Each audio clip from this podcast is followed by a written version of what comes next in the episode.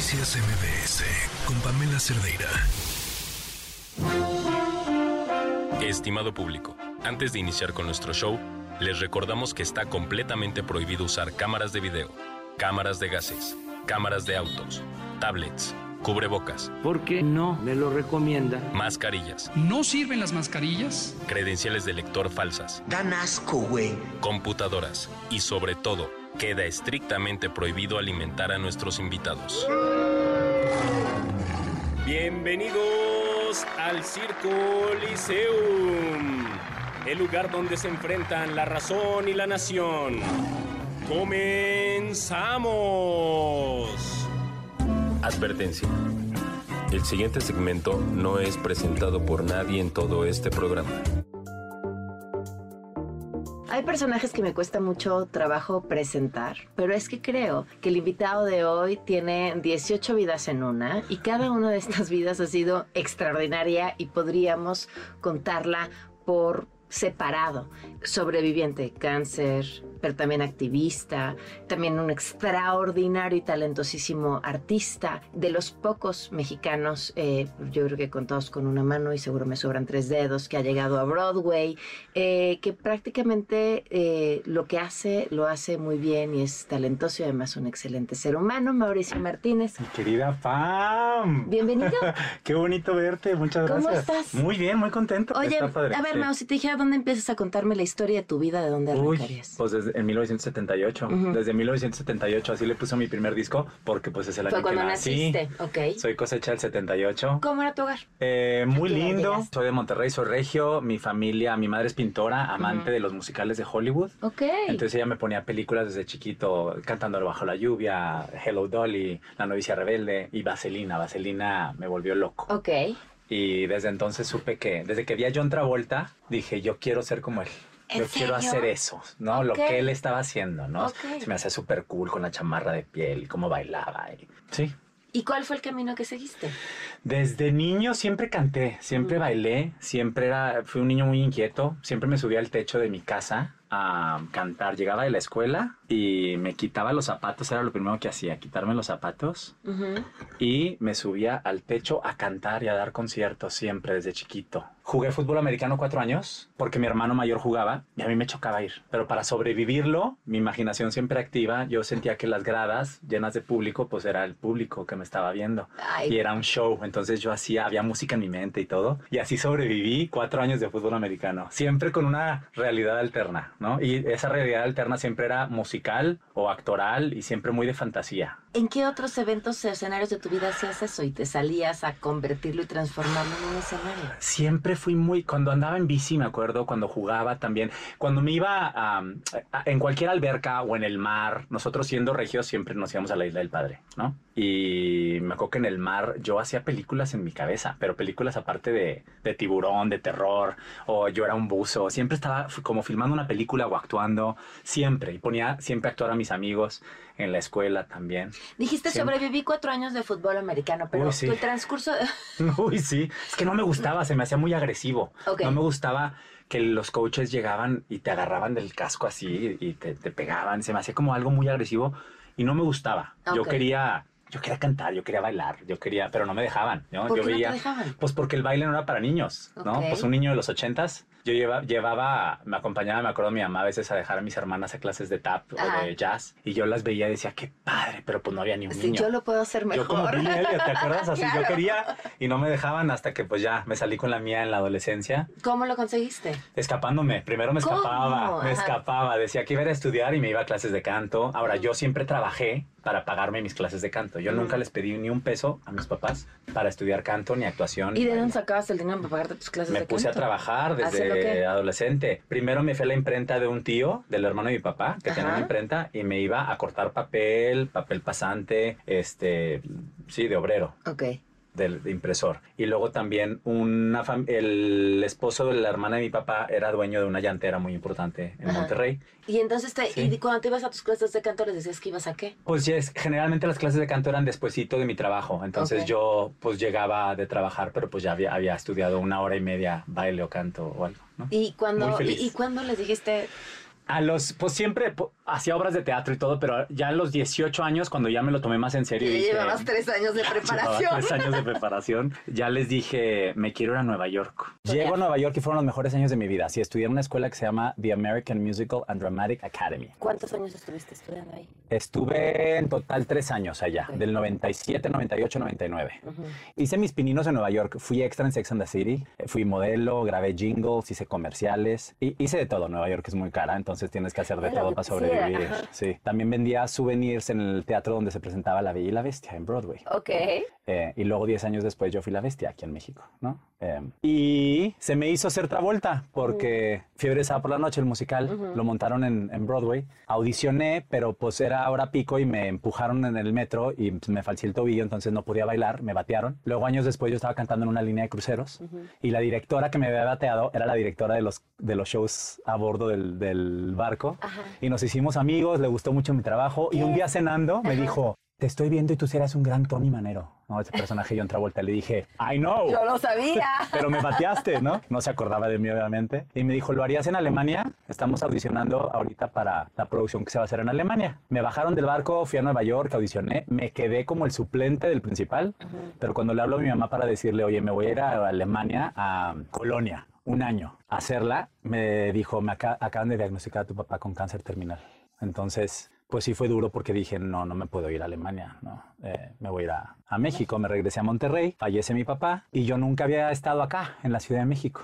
Y dije, pues va, tenía amigos, dos amigos que estaban haciendo teatro musical aquí y ellos me convencieron de venirme a empezar a hacer castings. Y me vine, entré al CEA, al CEA especial, estuve seis meses y luego audiciono para dos proyectos, para Los Miserables, acá en México, y para un concurso de canto que se llamaba Operación Triunfo y me quedo en los dos. Entonces tengo que tomar la decisión de qué hacer. Y pues me fui a la tele. Porque yo había visto el programa en televisión española, de ahí salió Bisbal, Chenoa. Me, me acuerdo que me volví loco. Yo cuando vi ese show y dije, qué padre programa. Se me hacía algo padrísimo. Y yo nunca había visto algo así. Fue el año 2002, el año que, que pues empezó American Idol, que fue Operación Triunfo, que acá fue Operación Triunfo y obviamente la academia. Y pues me quedé. Para mí sí fue una Operación Triunfo. Soy digno representante de la única generación de Operación Triunfo de México. Pero pues para mí fue el inicio de muchas cosas y lo recuerdo con mucha nostalgia. Era la primera vez que se hacía ese tipo de programas. Ahorita ya 22 años después, pues ya está, ya. Pero en ese No, se, momento... se vuelven a, se vuelven a hacer y otra vez Sí. vuelven a tener éxito y sí. Pero en ese momento sí fue muy especial y para mí fue un triunfo. Eso me abrió muchas puertas. Salgo de ahí aparte. Al día siguiente de Operación Triunfo de la final, me habla Luis de Llano en ese entonces, que era el productor de las galas, eh, porque eran dos productores. Pedro Torres hacía el reality y Luis de Llano hacía las galas. Y me habla y me dice, Mau, aquí estoy en mi oficina en Televisa con un productor de teatro que se llama Marcial Dávila, que era el dueño del Teatro Insurgentes. Y él está produciendo un musical de Londres basado en una película con John Travolta y están buscando al protagonista porque pues no tienen a un chavo pues que como que no les está gustando, tienen que estrenar ya porque llevan meses ensayando. Eh, La protagonista fam- eh, femenina es Lisette, la que cantaba con Manzanero, Sí, sí, sí. nada personal, eh, y te quieren venir, te quieren invitar a, a, pues a audicionar a ver si te interesa, ¿no? Al día siguiente aparte me dice, pero ya, o sea, es de audicionar mañana, si te quedas empiezas a ensayar al día siguiente y estrenas en tres semanas, o sea, le surge. Y dije, pues va, y pues me quedé con el papel de Fiebre esa por la noche que hacía dos, tres años antes. Habías dejado ir en Alemania. Entonces, y ya, pues con algo de fama, pues recién salido del programa, es que, ¿no? Cuando todo el mundo te reconoce y todo, pues yo estaba muy chavo y fue, el, teatro me rescató. Esa obra cambió mi vida en muchos sentidos, ¿no? Me trajo mucha satisfacción. Me dolió mucho decirle que no a Los Miserables, porque era un gran sueño. Es una obra a la que todavía tengo la espinita, ¿no? De algún día poder hacer. Entonces el teatro me rescató y me rescató de una manera increíble en un musical que yo soñaba con hacer y fue un musical que ese año ganó todos los premios, estábamos en todos lados, nos fue muy bien con la crítica, gané todos los premios de revelación, el Heraldo, y fuimos a todos lados a promocionarlo, y encima pues me enamoré de la protagonista en su momento, ¿no? Que Lisette, y, y fuimos pareja dos años y medio, Ok. la mujer de mi vida, la única, la única.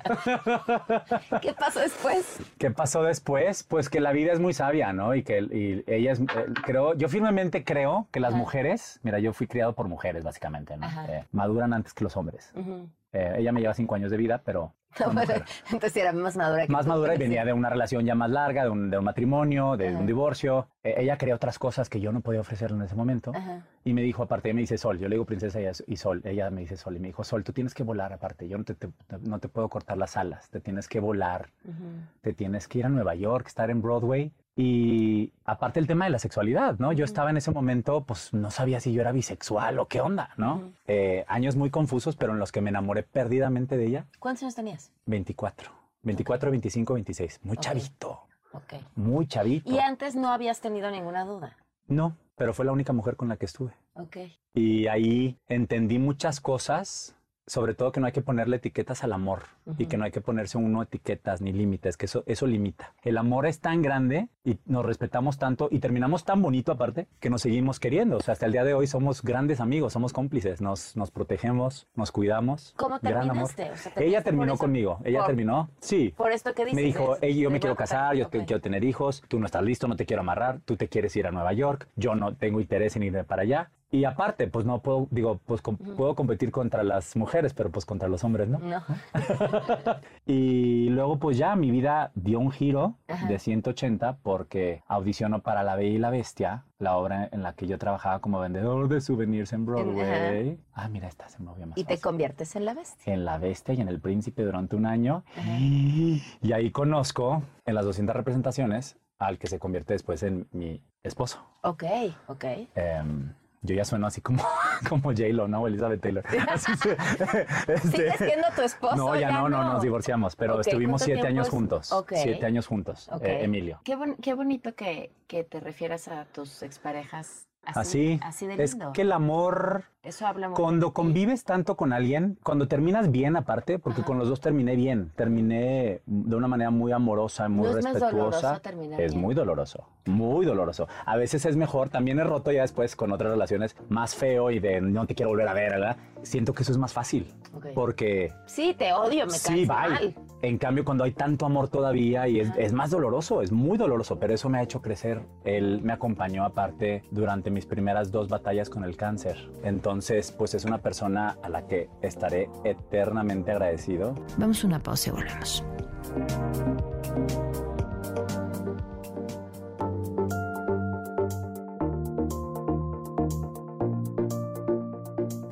Tu diagnóstico, ¿cómo, cómo sucedió Sí. eso- eso? Fue 2010, nunca se me va a olvidar. Primero de abril del 2010, yo estoy en mi casa, en mi departamento, con Emilio, con mi mejor amiga Fernanda Castillo, eh, viendo la tele y voy a hacer pipí y haz de cuenta que abrí una botella de vino tinto, así rojo todo. Y les hablé a los dos, me acuerdo, vengan a ver. Y en ese entonces, pues tenemos que encontrar un doctor.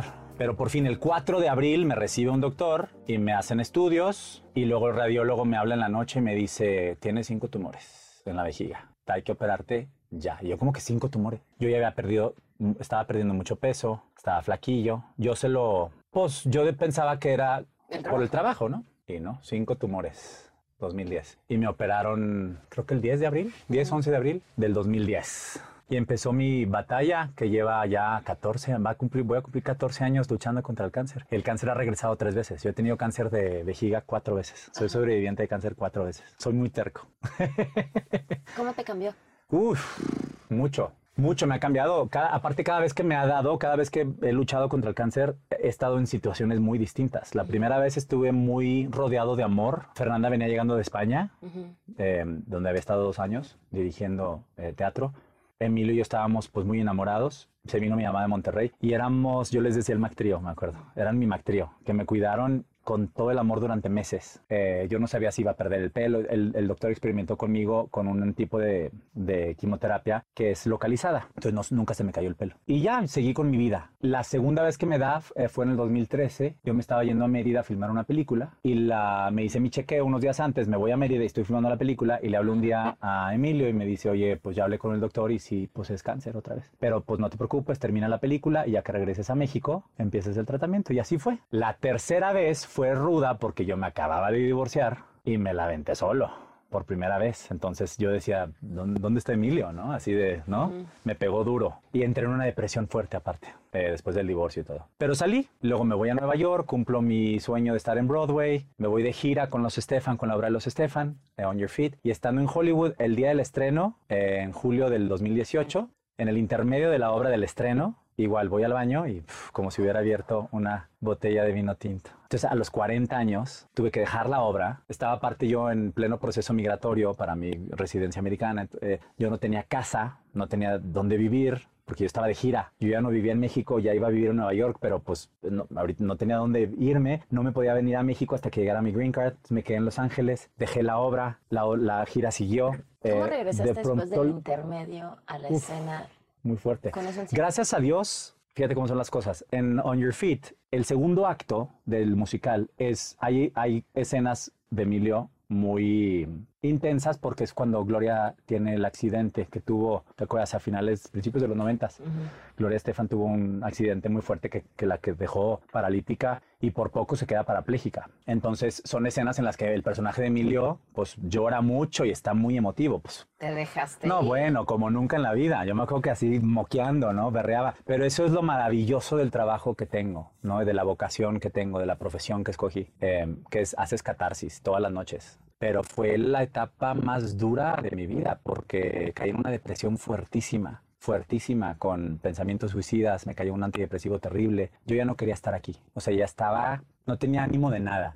Aparte me dio, a- me daban ataques de pánico, ansiedad generalizada y, y depresión al mismo tiempo, todo. 40 años desempleado en casa de mi madre cuando yo hacía un abrir y cerrar de ojos, yo estaba en- cumpliendo mi sueño, ¿no? Y fue duro, fue muy duro. algo me quería decir la vida. ¿Qué te decir? Sí, párale, detente, el tener que detener todo y hacer una, un, pues un examen de conciencia a conciencia y confrontarte contigo mismo es bien duro, pero si lo sobrevives, pues ya lo demás te hace los mandados, ¿no? Después de esta cuarta vez ¿Cómo reconociste que necesitabas me ayuda? dio, uff, eh, ya no tenía ganas de, actuar, no tenía ganas de cantar, tenía pensamientos suicidas todos los días, ataques de pánico, ataques de ansiedad. Yo iba al súper y me ponía a temblar, nada más. No sabía qué cereal escoger y me soltaba llorando en el súper. Era algo terrible. Yo iba manejando, me acuerdo, en el coche y me empezaron a temblar las manos y a sudar y me tenía que frenar. Y se- el palpitación es horrible. Sientes que los edificios se te vienen encima. Estás pensando en puras cosas que generalmente no piensas cuando estás bien, ¿no?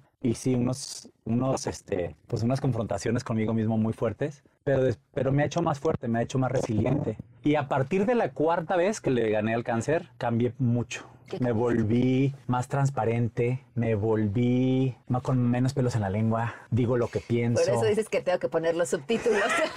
No me, no, sí, me he vuelto más valiente. Y eso a lo mejor a mucha gente no le gusta. A mucha gente de pronto sí es como de, oye, eh, pero pues sí, pasó. Y hoy creo que soy como soy gracias a todo lo que he vivido, ¿no? Y todas las cosas que me han pasado que han sido rudas. Eso ha sido lo más difícil con lo que has tenido que lidiar.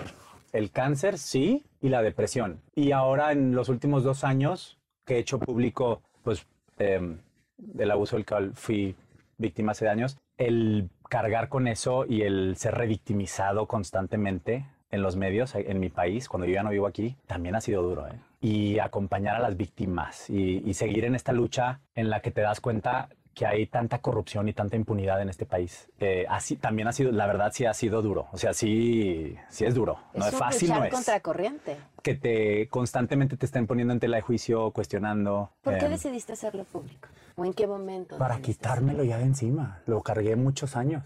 Y algo que, que te enseña el cáncer es a no callarte las cosas y a no guardarte las cosas. El cáncer es muy emocional y aprendes a soltar. Me inspiró una mujer muy valiente, Sasha, ¿no? El, el 8 de marzo que leo su tweet y fue lo que me, me- me inspiró a mí. Y sentí un peso de encima que se me cayó, que que se me quitó, sin imaginar todo lo que venía después. Pero hasta el día de hoy, pues me siento muy orgulloso del movimiento que se ha creado gracias a eso, de la gente a la que se ha podido ayudar y de poder ayudar a transformar algo en mi país, aunque ya no viva yo aquí, ¿no? Tratar de dejar, de dejarlo mejor de como lo, lo encontré o lo dejé, ¿no? Cualquier víctima de abuso atraviesa esta especie de viacrucis, ¿no? De Sí. revictimización, de no te creo, de por Sí. qué lo dices hasta ahorita. Uy, sí. Que no, mi pregunta de, de por qué decidiste hacerlo público no iba en ese Sí. sentido, eh, porque todo es un proceso. Pero ser hombre, No te creen. Si a las mujeres no les creen, a los hombres menos. Menos. los cuestionamientos los debe ser brutalmente más duro. Y lo estás haciendo porque quieres fama, porque quieres prensa, porque quieres dinero, porque quieres, bla, bla, bla, ya sabes, ¿no? Pero pues, sí. ¿Qué satisfacciones te ha dejado o qué momento más eh, padre te ha dejado el acompañar a otras víctimas o el salir a decirlo, además de quitarte el peso de encima? El no sentirte solo y saber que puede, el saber que puedes ayudar a más personas. a darles valor, a dejar que las cosas ya, ya no se traten de ti, ya se tratan de, de, otras personas y estás ayudando a más personas a sanar. Es una sanación colectiva y es una manera también de, de, tratar de cambiar las leyes. Ya se aprobó una ley el año pasado, gracias al caso, varios casos incluidos el de Sasha y el de nosotros, en cuestión de abuso infantil. La prescripción ya cambió. Entonces sí está sirviendo, sí está sirviendo. Y es cuando yo digo, algo estoy haciendo para mejorar el mundo de alguna manera, ¿no? Eh, tengo 45 años, no voy a ser padre ¿qué legado voy a dejar aquí cuando ya no esté, ¿no? Aparte de mi música, aparte de, no sé, videos en YouTube o de mis discos, o, eh, el recuerdo que la gente pueda tener de mí de verme en el escenario. Haber ayudado a personas a ser valientes, a no quedarse calladas y haber tratado de cambiar un sistema, todo un sistema que perjudica a muchas personas y hace mucho daño. Eso me, me da paz en las noches. Sí. A uno la vida le va sucediendo. Sí. Y hasta que te detienes y volteas hacia atrás, entiendes cosas o las reacomodas. ¿Siempre te asumiste víctima? ¿Siempre te supiste víctima? ¿Fue parte de un proceso? No, un parte del proceso. Muchos años yo me culpaba, ¿no? Eh, es lo que pasa siempre, también te culpas también, ¿no? Y hay mucha vergüenza también, hasta que te das cuenta de que no, de que pues sí fuiste víctima, asumirte como tal. Ahora, yo no, la palabra trae una, carga, muy fuerte y siendo hombre y mexicano, pues, no, pues, ¿cómo? Pues no, no soy víctima, pero pues sí, es también madurez asumirlo, ¿no? Y decir, pues sí, sí fui, soy sobreviviente, no víctima, es diferente. Sí, claro. Y así me veo, sobreviviente de cáncer, sobreviviente de muchas cosas, ¿no? Y pues bueno. eh, cuéntame de tu disco. De mi disco. decir disco ya es como sí, un pues sí, que traemos, ¿no? Está digital. De tu último proyecto musical. Sí, material discográfico, sí, está en todas las plataformas disponibles, se llama Live in New York City. Ajá, pero, pero, pero, pero, no, no, no, quiero, sí. quiero la Es un concierto que yo hice Ajá. en el Estudio 54, okay. icónico Estudio 54 en Nueva York, en Broadway, y es un homenaje a lo mejor de Broadway, uh -huh. de lo mejor de los personajes masculinos de Broadway, y es un show que llevo ya año y medio haciendo. Ese espectáculo lo decidiste. Yo, lo, lo monté yo con mi director artístico y coproductor y coescritor que se llama Robbie Russell, que es el director artístico de la disquera Broadway Records, y Brian Nash, que es un director musical extraordinario que ha trabajado con Liza es que Minnelli. Suena, suena, así muy sencillo, como... No, ah, pero no es... No, no, espérate, pero no, detrás sí. de ahí, hay, Sí. es un proyecto de emprendimiento, es un proyecto de, de, producción, de apostar por tu talento. Y inspirar a la gente que me sigue y decirle, sí se puede. Yo soy el productor del disco. Háganlo ustedes también. Sí se puede. No tienes que depender de nadie, de una disquera. De... No, tú lo puedes hacer, ¿no? Así como los inspiro también con mi lucha personal, pues también mi carrera ha sido de guerrero siempre. Entonces es otro sueño cristalizado. Me siento muy orgulloso. Nos ha ido muy bien. Eh, ya está disponible en todas las plataformas.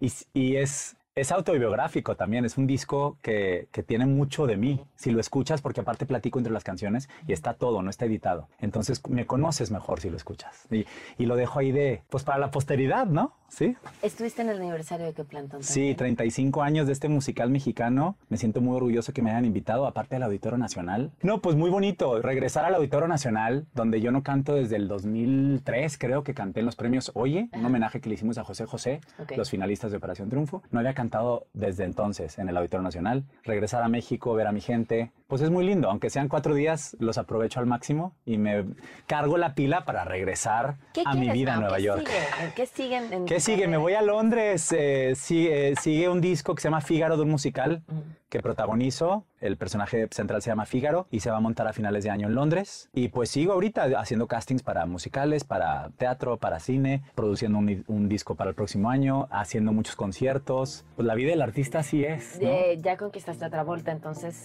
Los Miserables es esa. Pues si llega, feliz, yo feliz. A ver dónde, en Londres o algo. me dicen que ya me tengo que ir. ya nos vamos. No, muchísimas gracias. Al contrario, gracias a ti. Qué, qué gusto estar Qué gusto. Contigo. Ojalá tuviéramos más tiempo. Ya sé. Pero luego hacemos dos. Ok, las, la, la revancha. Dos, pero allá en Nueva York. Ándale. Cerrado. En Central Park o algo. Cerrado. ¿No? ¿Conste? Uh, imagínate. Vámonos, Adriana. Gracias, mamá. No, ¿de qué? Se quedan con Ana Francisca Vega. Muy buenas tardes. Soy Pamela Cerdeira.